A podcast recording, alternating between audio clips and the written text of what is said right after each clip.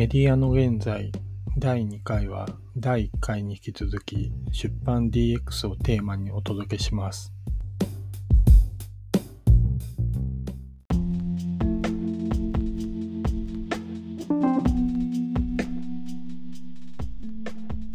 はい。いやー、なるほど。まあでも、その、うん出版流通に関する DX っていうのは確かにすごく効果ありそうだなとか、やりがいはありそうだなって感じはしますので。そうですね。で、あとあれですよね。はいあの、まあもう10年ぐらい前にこう、まあ Amazon っていうか Kindle 上陸から、まあ電子書籍がこう、はい。まあ一般的になってきたじゃないですか。なってきましたね。電、まあ電子書籍少なくともはい。漫画とか含めてで言うとこう、電子書籍ってもうなんか DX 終わってるっていうか、かもう完了してる感は感じなくもないんですけど、はい。どうなんでしょうね、電子書籍って DX。そうですね。まあ、終わり、完成に近づいてることは確かなのかなっていう気はしますね。で、やっぱ、あの、まあ、その電子書籍化うん。に関して、まあ多分2016年、17年、18年ぐらいとかで、うん。その紙の本の売り上げに対して電子コミックの売り上げがこう、超えましたみたいなのが多分2018年ぐらいになったんですけど、はいはいはい。はい。で、で、その頃はまだ言うて、その、うん。漫画も電子コミック化されてない作品ってまあまああったんですよね。ははい。で、する予定もありませんみたいなのがあって。さすがに最近はほとんど網羅しつつあるし。えー、まあもっと言うとやっぱその、あの、電子化しない、あの、はいはい難題漫画家さんみたいなのああ、はいはいはい。いましたけど、その森川ジョージさんも初めの一歩はうんうん全然電子化しなかったけど、まあコロナを機に、やっぱりその読者にちゃんと届けないっていう思想で電子化を解禁されたり、うんうん。浦沢直樹さんも、井上武彦さんも一部解禁が始まったりとか。しているので、多分その辺がより進んでいけば、もうようやくなんか、スタンダードになっていくというか。はい。うんあの、かなりもう本当に、あの、終わりに近づいてきている、完成に近づいてきてるんじゃないかなっていう感覚はありますね。で。その、なんだろう、商業漫画、商業で作られている漫画の、その。ま、なんか DX 的なところは、そういう方面で結構見えてきているし、あとは、えー、まあ、僕らもお仕事でやらせてもらってるような、その個人の作家さんが電子コミックとして販売するとか、発表するとか、うん。そういう世界観も、えー、かなり、あの、ハードルが下がってきているので。はい。なんで、その辺で、えー、やっぱやれる人が増えてくるとか、で、かつそれを通してお金になっていくみたいな、あの世界が。かなり実現してきているなって実感がありますので、はいはいはいはい。いい感じちゃうかなっていうふうに思いますね。はい。なんかあの、はい。ゆる、まあ、さっき言ってた森川先生とか、はい。浦沢直樹先生とかの、はいまあ、今はもう解禁されましたけど、はい。まあ、そういう、まあ、作家さん自身が出さないっていう選択肢をしてるっていう場合もあるとは思うんですけど、はい。やっぱりそれ以外に電子化になってない場合っていうのもあるんですか？あ、全然ありましたね。多分今でも、あの、ん残ってはいますけど、はいはい。はい。それっまあ、はい。てなんかどういう理由ではい。電子化されないんですかね、あーそうですね。結構、まあ、うんうん出版社さんがどういう意図を持ってるかっていうのをちょっと測りかねるところはあるので、うん。はいはいはい。まあ、想像の範疇で話しますけど、うんうんまあ、やっぱ、出版社の役割って、うん。うんうんうんうん。どんどん新しい漫画を作って、いくこと、うん新しい漫画を作って届けていくことが多分一番優先順位が高い仕事なんですよね。うん、うん、うん、はいうん。で、えー、往々にしてこう電子書籍化されてないよみたいな風に言われてる作品って過去作品だったりするんですよ。はい。だから90年代とか、も昔の作品とかで電子化されてませんみたいなのが、まあ、2000年代のやつもポツポツ残ってたりしましたけど。そういうものが結構その電子化の波に乗り遅れてしまって、えー優先順位が上がりきらないまま、どんどんやっぱ新しい作品を新しい作品をっていうのに、えー比重が乗っていくんで、うん、うん、うん。まあ、簡単に言うと後回しにしてる確率、可能性が高いんじゃないかっていうのがあまあ、想像できるなっていう感じですね。なるほど、なるほど。はい。で、えーそこで問題としてはらんでくるのって、結局やっぱ漫画家さんとしては、うん、うん、うん、いや、我が子のように作られた作品で、うん。うん、電子化さしたいけどしてくれへん。どうないなってんみたいな話とか、うん、うん、うん、うん、うん。いえいえ、絶対したいんですけど、みたいな気持ちがあるけど、はい、はい、はい。出版社の方々からすると、うん、うん、うん。たくさん作ってる作品一つだから、その作家さんの作品とは言っても。はい、はい、はい、はい。なんで、もう当然作ってあげたい、叶えてあげたいのは山々だけど、うん。その一人一人のニーズに応えるっていうのはやっぱ企業として結構大変じゃないですか。まあ、確かにそうですねだ。し、それこそ今まですごいアナログな業界だったんで、うん。連絡先編集者しか知らへんとか、ああ、はい、はい、ははいい、はい。その、今もう連絡つきませんみたいなケースとか、うん。あーとかも多分いろんなその、障害があると思うんですよね。はい、はい、はい、はい、はい。はい。だからそう、良いも悪いもいろんな障害があって、できませんでした、みたいなのが多分、電子化されない作品たちが今もなお残っている本質的な原因なのかなっていうふうに思います。であれですよねまあ私あのよく考えたらの前の仕事がそういうのを電子書籍化するような会社にいたんでなんかその時のフローでいうとこうまあ作者さんに許可を得たりまあいろんな調整をした上でそのコミックをからスキャンしてそのまあ電子書籍にするっていう話で、まあ、結局元の原稿は当然ながらアナログというか原稿がなかったりするからコミック販売してるものからデータを起こしていくっていうのをそういえばやってたんですよね。で今ってその漫画制作ってまあ結構そのなんでしょうねなんか私の友人とかでも漫画家の人間がいてデジタルで作ったりとかしてるんですけどそういう意味ではやっぱり、ま、漫画制作って、まあ、DX って結構今においては結構進んできてるんですかね。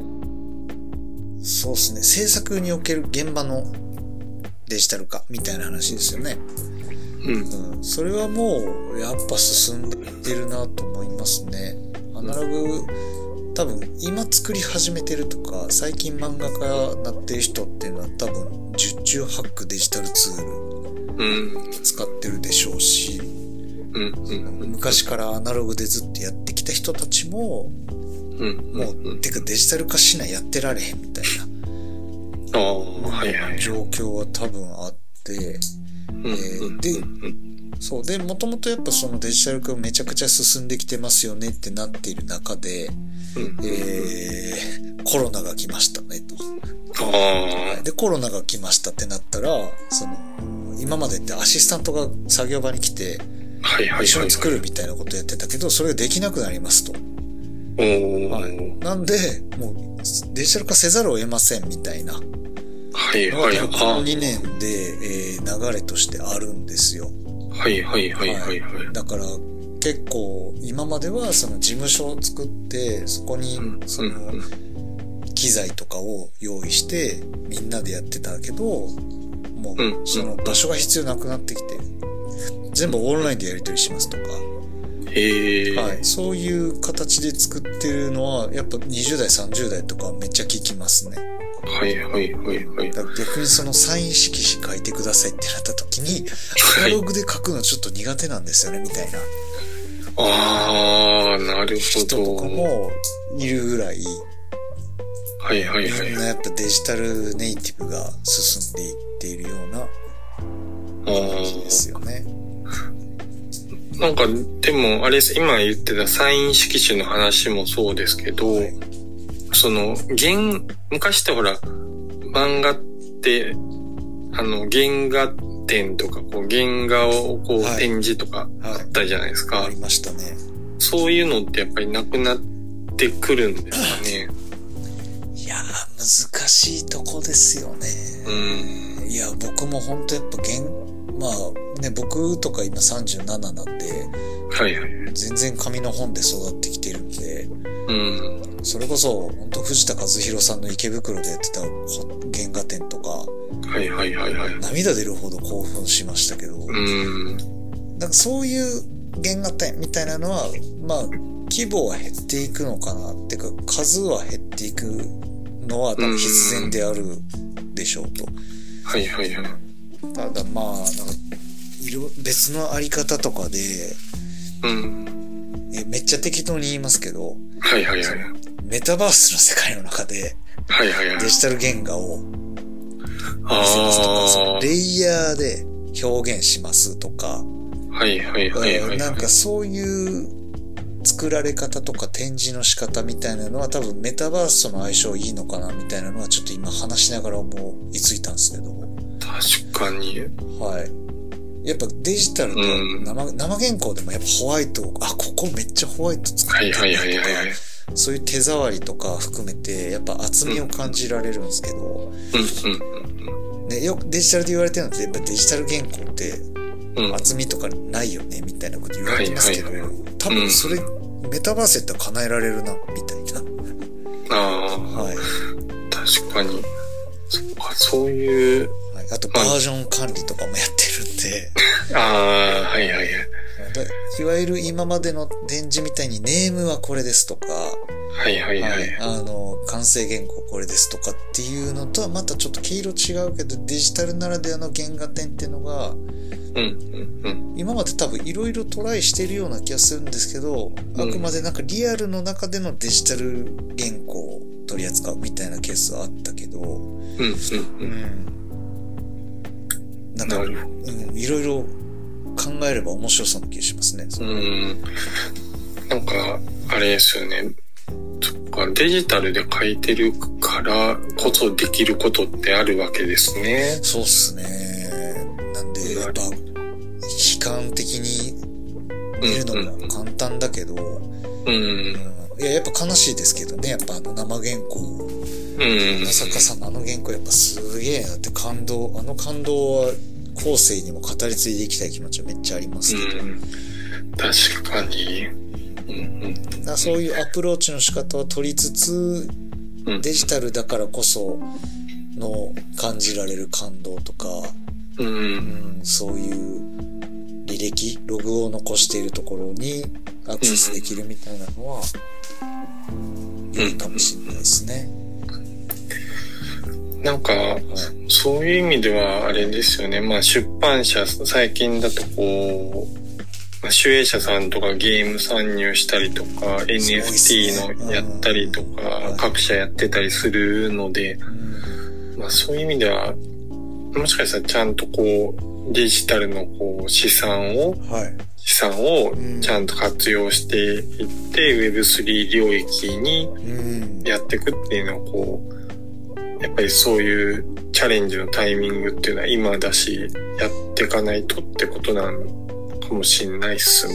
そうっすね。なんか、出版社、やっぱアナログでどうやねんって思うところはある一方で、やっぱなんかうん IP ね、オリジナルでコンテンツ作るっていうところに関してはやっぱ、何よりもすごいと思ってるんで、僕も。そうですよね。それをこう、活用するためにあんだけ優秀な人たちが集まってるから、うん。もっとうまいことできるのになって気持ちはすごいありますね。うんそうですよね。なんか、その、ちょっと話の中でも少し出てましたけど、こう出版業界の DX というか DX ってなんか究極的にはなんか人の話がはいはいはいはい。気がするというか、うなんかデジタル、なんか、まああの、コロクさんも私も、ん。はい。まあ、いわゆるそのネット系の会社みたいなのもこう通ってるわけじゃないですか、デジタルの会社の。はい。で、なんかその、デジタルの文脈っていうのがあるじゃないですか。はい。で、そこが、まあ、いわゆるあれですよね。若い世代ですこうデジタルネイティブとかって言葉もあるじゃないですか。はい、ありますね。なんかそこが、やっぱりそういう素養みたいなものっていうのもなんか大事だと思うし、まあ後から別にこう、なんでしょうね。学ぶこともできる話だとは思うんですけど、はい。なんかそれができるっていうのはとてもこう、この DX の話で言うと大事なのかなっていう気はするんですようね。そうっすね。人ね、結局、まあ、本当なんか世代交代、なんかビジネスモデル自体も世代交代だし、人も世代交代だしみたいなうん。感じは話しながら思ったところで、うん。そうだ、結局その、なんだろう、電子書籍が結構進んでますねとか、うん。メディアの DX 進んでますねとか、うん。それって結局なんかもう、あと流通の DX ですよね。あの、ん取り次ぎのところとかは、うん。もうせざるを得ないところからなんかやってんなって感じしますよね。そうですよね。メディアもまあ雑誌が売れなくなっているから、うん。別でお金稼がなあかんなみたいなとか、うん。で雑誌が売れなくなってるっていうのはまあそもそも流通で取り次ぎが機能してないよねみたいな話で、うん。まあアマゾンがいるしとか多分そういうとこも繋がってくると思うんですけど、うん。うん。で、結構ね、大手も潰れたりとかしてて、必要に迫られてるし、まあ漫画なんてまさにそうですよね。漫画は多分一番成功してる例として、うん。漫画はそうですね。なんか、やっぱり、時代の流れっていうのもやっぱりあると思って、なんかあの、結構この話聞いて、あそうなんだって思ったのは、はいあの、いわゆる週刊誌、いわゆる、まあ大手大体週刊誌持ってたりしてますけど、はい。なんかコンビニですっごい売れるらしいんですって。コンビニの要は雑誌売り場に、はい。まあ、結構年配の方が買うっていうのが結構うんうん購入を支えてるらしいんですよね。うんはい。で、今、コンビニのなんか本の雑誌の棚ってどんどん縮小してってるんで、はい。そういうのも響いてるらしいん。ですってはい、で、なんか新聞もそうですけど、こう購読する人たちがこう、やめるっていうよりかは、うんあの、いわゆるなくなっていくわけじゃないですか、どんどん。はい。そうっすね。だからどんどん、やっぱ時代の流れっていうのはやっぱりあるのかなって思っていて、そこら辺はこう悩ましいんですけど、あの、なんかあの、そう、人の話もそうなんだけど、はいただこう DX の話でこう、単純にこう効率、例えばプログラムが書けますとかだけじゃなくて、やっぱり出版業界とか漫画業界の文化とかはい。文脈を理解してるっても大事だと思うんですよ。うん例えばほら、さっき言ってたあの森川先生とか、はいあと有名どころ、井上竹武彦先生とか、はいで、いや、電子書籍にしない理由、まあはい今されたって話なんですけど、うんあの、理由があるわけじゃないですか。はい。でもなんかこう、売り上げ上がるから電子書籍にしましょうよっていうのって、なんかちょっと違うと思うんですよね。だからそこはなんかそこの出版業界文脈みたいなのを理解しつつ、DX をしていかなきゃいけないっていうところは、そうっすね。40代の以降の人たちにもうデジタル使えないから退場してください。じゃあこれから20代、30代のデジタル人材だけでやっていきますっていう簡単な話でもなくて、うん。えー、やっぱその文脈とか文化継承ね、やっぱね、そうそうそうそう出版とか漫画業界っていう積み重ねの歴史があるんで、そこの歴史って、いや、そう、本当僕、う。ちの会社初めてすごい思うのが、やっぱそこのビジネスじゃない何かうん。みたいなのの存在がすごい大きくて、はいはいはい。はい。はい、そこリスペクトだったりとか、まあ、その敬意とか、うん。そう文化、あー文化を担っているんだみたいな、その気持ちの部分とかっていうのをすごい重んじる業界だなっていうのは、うん。当然悪い部分もあるけど、うん。まあ、僕らがやっぱそういうのを見て育ってきてるからすごいわかるんで、うん。うん、そこの継承をね、そこの継承はやっぱ長いこといる人しか継承できないし、うん。うん、逆にそういう、そのなんか魂の部分とかを継承してもらいつつ、うん。そのデジタル化とかそういう新しい知識とかは若い世代がこうね、導入していければ、うん。なんかうまいこと盛り上げて、うん、より良くなっていくのかなっていう感じがしますね。まあ、やっぱり基本的にはやっぱ歩み寄りをこうお互いやっぱりそうしてった上でこはいう理解をしていくっていうことのうん大事さはまあありますねそこは。結局人と人のなんかね、うん作品を生むのも結局クリエイターさんだし、うんうん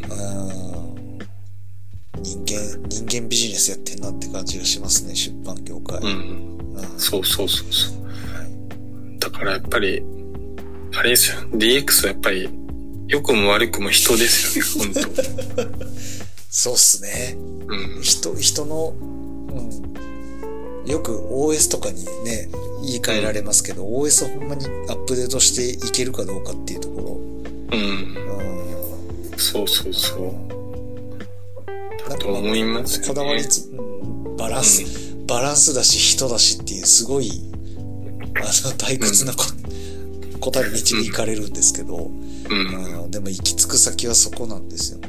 そうですね。うんアップデート。我々もあれじゃないですか、10年ぐらいしたらこう、もしかしたらその OS のアップデートがこう、ハードウェアがついてこないからできなくなるいや本当そうっっていすよう。はい。ですよ。恐ろしい。いや、怖いですよね。いや、だからこそなんかもう、うんいや、もう本当僕らができることって若い世代の意見を聞いて採用するっていう、そうですね。もう権限を異常していくっていうことしかうん。ないなっていうのはすごい感じますね。そうですね。そこで張り合っちゃダメだよねっていう。うん。まあ、それからですよね、あの、ピッコロ大魔王みたいに永遠の若さを手に入れるとかして、こ そうっすね。う、うん。まああれもねはい。体だけ若くて中身もしかしたら若くないかもしれないそうですね。結局のところね。そう、体だけ若くなっても、みたいなとこありますから。そうそうそう。って感じで、だから我々もアップデートしてはい。やっていきましょうという。て定年まで。落としどころと定年までね。まあ、死ぬまでなんか働きたいんですけどね。そうですね。定年、そうですね。なんか、メディア関係の人のキャリアどうしていくのか問題とかもやっぱ興味深いですね。そこは。まあ、確かにですね。じゃあ、そろそろ、そうですね。一旦今日はこれぐらいにしておいはいて、面白い話になったんじゃないかなと思います。視聴ありがとうございました。